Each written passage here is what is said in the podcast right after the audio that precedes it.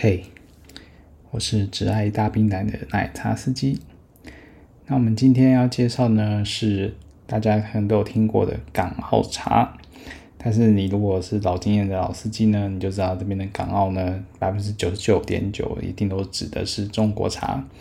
那我觉得这个跟呃马来茶约等于泰国茶是一样的道理。我也不知道为什么这些呃茶庄业者呢，总是喜欢把呃，中国茶呢包装成港澳茶，实际上呢，我从来没有遇过哪一个号称港澳茶是真的从港澳来的。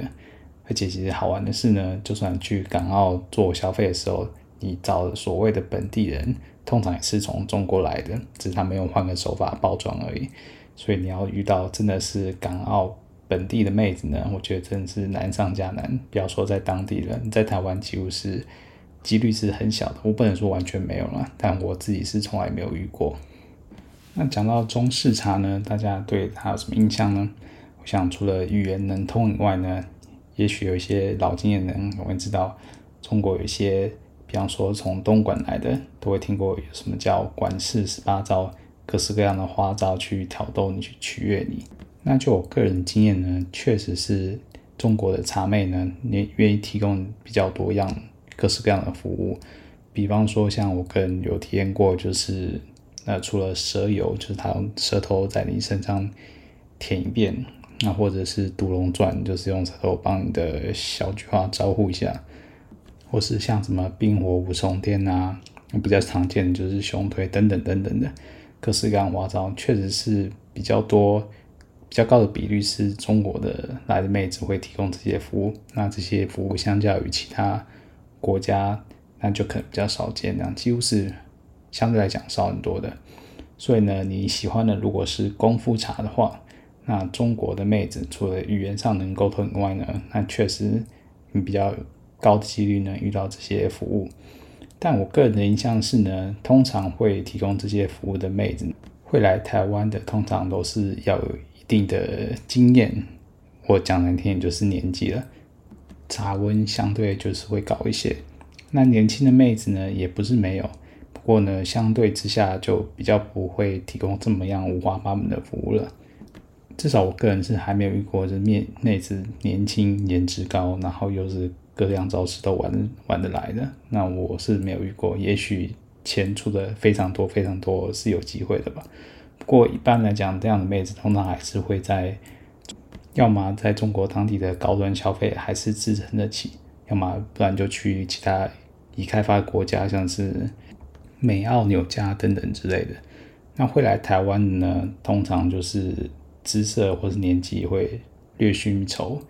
那除非他有其他个人的原因，不然一般会来台湾的妹子等级上通常不会这么的高。所以呢，但中国茶的价位呢，通常就是在呃东南亚茶跟本土台茶之间，毕竟语言沟通是没有问题的。那长相呢，也是相对来讲容易接受的多。虽然妹子的口音可能会让你有点退火，但是绝大部分情况呢，比起中英文都不太能通的外籍妹子呢，这点还是强得多。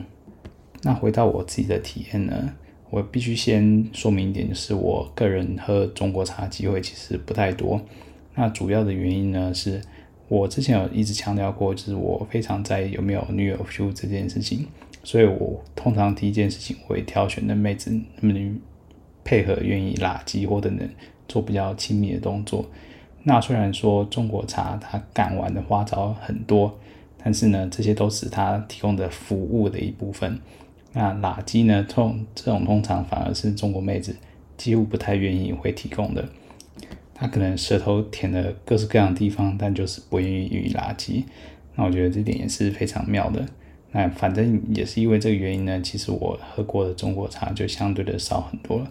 大部分都是我初期比较不在乎有没有女友 feel 的这个时期呢，才会去选择中国茶。那还有一些原因呢，像是因为绝大部分茶庄上面的图呢，通常都是修图过的，就算影片也可能稍微有点落差这样的。但是中国的图片跟影片呢，我个人的经验是，通常落差又会相对来讲比较大一些。你比较常看到的是，比方说东南亚的妹子的照片或影片呢，通常就是比较原汁原味，虽然也蛮高比例会修图啦，但就算修，你比较容易看出来整本人长什么样子。但中国茶就通常要么就是修得非常夸张，大家看如果看过 TikTok 或是其他一些平台呢，他们连直播都可以滤镜一开，你只有在非常难得的机会才会看到他们翻车的现场。那所以说，影片能提供什么很有用资讯呢？就我觉得也是很有限。所以以上加之各种原因呢，就让我反而对中国茶的兴趣比较没有那么大。不过这边还是分享一些我自己喝过中国茶，特别是中式奶茶的一些体验吧。那首先第一位呢是这这位还是特别是茶庄的总机跟我推荐的。平常总机其实很少来理你的，但这位呢，我也不知道当初什么原因。总之呢，他就是推荐了我，因为他可能八成知道我是喝奶茶为主的，他就推荐了这位妹子给我，号称是 H 罩杯的红牌，不是很好约。那我没有兴趣约，它的价格呢也是不便宜啊，比一般的妹子还在贵上个几百块。那老规矩嘛，通常罩杯到 H，虽然照片不知道是本人，但看在总机推荐是红牌的份上呢，还是约了个时间去会会面这样。那到了当天，旅馆门一开的第一个印象呢，是其实还不错的，那妹子的感觉起来。年纪算也算轻，然后身材也还不错。那奶子呢，看起来是挺大的。不过等到胸罩一脱下来之后呢，才发现奶子大归大，但是形状呢是八字的外扩奶。那形状看起来不是跟喜欢的菜，但至少人家在乳量上这个是没有欺骗人的，还过得去。不过呢，妹子最最大的缺点呢是她的。服务态度呢，实在是非常的冷淡的，也不能说他什么都没做，就是躺在床上等你。但你如果从洗澡呢，到帮你吹，帮你提供一些服务，到开始办事呢，一切都是制式流程，也没有什么交流。马基呢，当然也跟之前讲的一样，就是没有这回事，这样的，只允许你就是嘴对嘴，小亲亲一个一两下。那默默的办完事呢，最妙的就来了，因为还有一点时间呢，我就问他说：“诶，那你有没有提供一些其他服务啊，像是小按摩一下或什么什么之类的？”那大部分的妹子呢，在听到这些要求呢，通常说啊，她按摩不是很擅长，不过她可以帮我按一按、捏捏什么之类的，随便马马虎敷衍一下都行这样。不过这位妹子呢，就是啊，这个不会，你如果时间还没到，你想要。休息一下，你就躺着吧。他就躺在你旁边呢，他就划起自己的手机了。我躺在旁边呢，他也完全没想要搭理我的意思。那只有呃硬挤出几句话，问他哎住哪里啊，从哪来的啊，这行做怎样啊，等等。虽然他是有回答啦，但是就是非常也是很知识化回答，没有什么激情。那躺了几分钟之后呢，就真的觉得自讨没趣了，只好赶快。起来，衣服穿穿，赶快收工了。那凭良心讲呢，这位中国妹子是我遇过算是颜值跟身材啊，不要算奶的形状，颜值身材都算是蛮顶尖的。但这个服务嘛，真的是会毁了一切所有的感觉。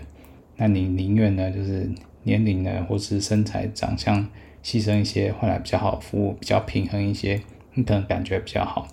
那一整天下来呢，你花了大钱。看得这么优质外在的妹子呢，就提供的是这种服务，你反而落差会更大，心里会更空虚。这样喝这样的茶，实在是觉得一点都不值。但我知道有些人呢，其实不在乎那些聊天啊、对话或什么女友 feel 或什么之类，他就想要干干正妹这样子，尤其是中式大奶妹。那也许这样的服务呢，他是喝得下去的，但纯粹对我而言呢，我觉得这样是完全不行的。但这毕竟也不能怪总机啊，毕竟各式各样的客人都有嘛。那我猜大部分客人其实长相、身材、颜值有到位，其实就很满足了。那什么有没有什么服务，可能都是多余的。那这个就完全取决于个人啦。那我还有另外一个经验呢，是跟一位是呃，忘了是沈阳还是辽宁来的，反正是东北来的妹子。那第一眼的印象呢还行，那。总是会比照片再显老个几岁。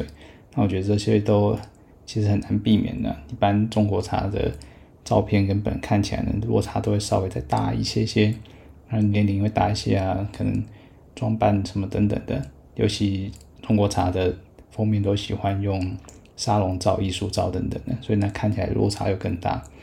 不过这位妹子呢，至少虽然是有点轻熟啊，但是淡妆画上去还可以接受。那身材呢，也是还蛮不赖的。东北来妹子嘛，皮肤白，身材也还不错，至少奶呢是真的，那而且形状就比我第一位讲的又好不少。不过相较于第一位的冷淡啊，那这位妹子呢反而是有点不知道该怎么形容，热情过头还是怎样？就她非常会夸赞你，比方说，哎呀哥哥，你的屁股还真翘啊，这么翘的屁股就一定是很能干的，最喜欢这个型了。或是在真的在办事的时候，他就说好厉害，下面好大呀！这我就不像那个霹雳板上乡民这么厚颜无耻啊！我自己知道自己分寸在哪里。我的尺寸呢，就如一开始在最前面的篇幅有讲过，我其实就是低于平均值的水准而已。虽然人还是喜欢听好话的，这些美滋滋的听起来是不错，但是这些太多的话呢，就让我有点煞风景了。但就偏偏是中国茶，大部分的中国茶，也不是说大部分，就是比较高比的中国茶呢，会把你夸得天花乱坠啊，或是叫得特别凄惨那样的。我个人是没有偏好此道啦，但我相信喜欢听这些赞美，或是喜欢比较热情的反应的茶友们，应该也是有的，所以这个就看个人了。那不过呢，回到这位妹子上呢。基本上人家态度也是挺好的，也很好聊天。虽然说撇开这些过激的反应啊，然后还也是不能垃圾，但愿意让你把嘴唇贴在上面好一阵子，已经算是相当不错了。在顺利完事之后呢，就顺便问一下他是哪里来的啊，在当地是做什么工作的等等。他说他在当地是做三 C 销售的。嗯，钱还是不好赚嘛，毕竟不是在以前大城市赚的钱总是有限，所以他才会想要来台湾这边打打工，赚赚外快这样子。整体来说，感觉都还算不错了，只是说我也就看过这么他这么一次，之后就没有再机会再发现他了。那最后想分享的一位呢，是四川来的妹子，号称是 H 杯啊，那。看照片呢是还行，长得白白净净的。虽然光看照片就觉得这身形应该就是比较圆润这一派的，但老样子嘛，既然都已经到 H 杯了，没有理由不来看看。于是就约了一个时间来会会这位妹子。那一进门呢，确实这个第一印象是比较圆润的，而且圆润到有点接近我的临界点了。不过看在妹子白白净净的份上呢。长相也还算 OK，于是就进来消费一下试试看。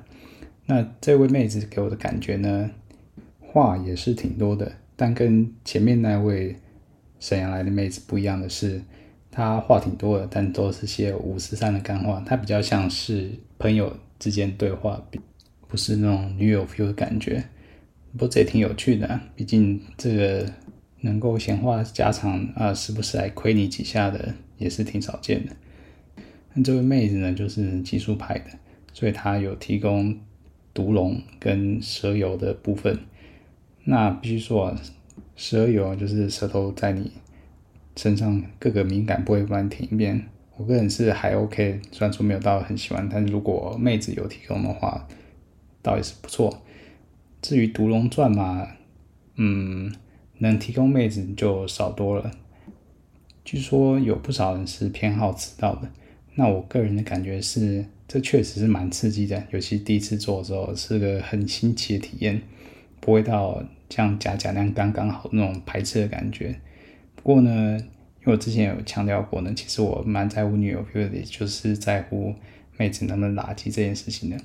所以这边就有个矛盾的感觉，就是当妹妹帮你毒龙钻之后呢，你还会想跟这妹子拉机吗？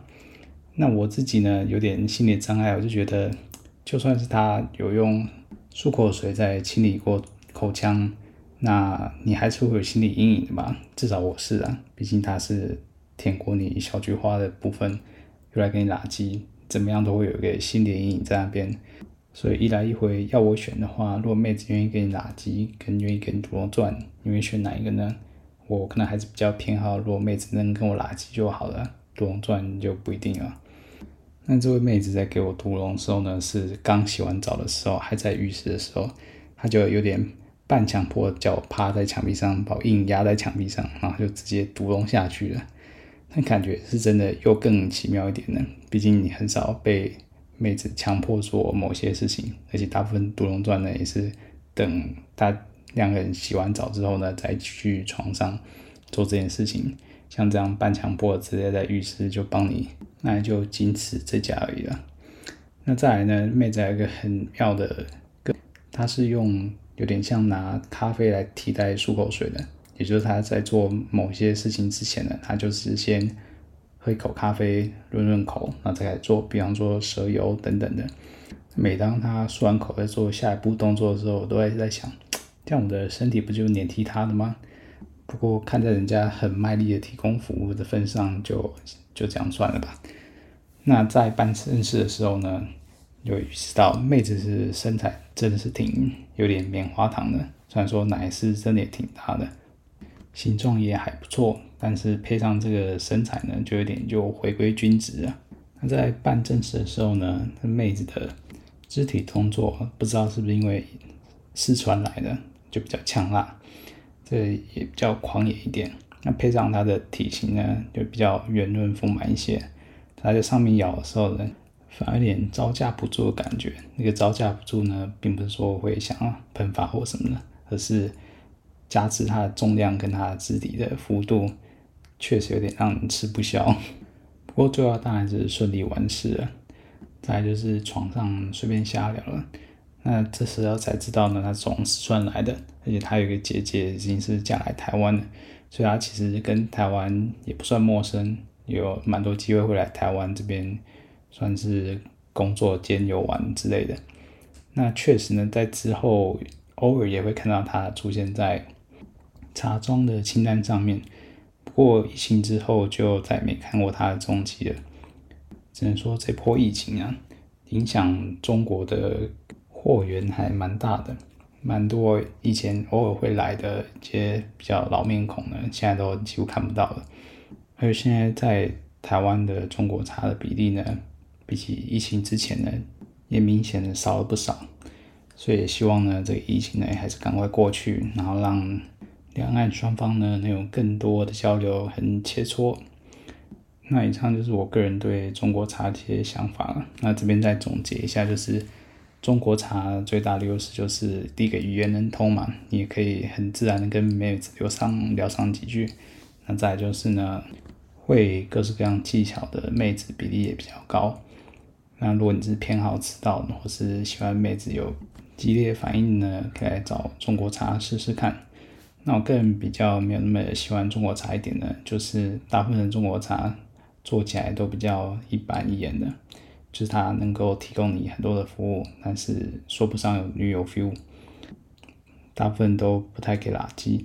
那再来呢，就是中国茶呢，大部分他们的修图跟修影片的情况比较严重一点，那通常你在门打开的瞬间，落差感通常比较大。或者是甚至不是用本人的照片、影片，那还有呢，就是年纪呢，同样也会比照片、影片看起来再更大一些。那也难免可能是就是修图修太夸张了，再加上一般中国茶的开价呢，通常比东南亚再高一些。还有一些看起来等级真的挺不错的中国茶呢，一阶的价格有可能要四千、五千之类的。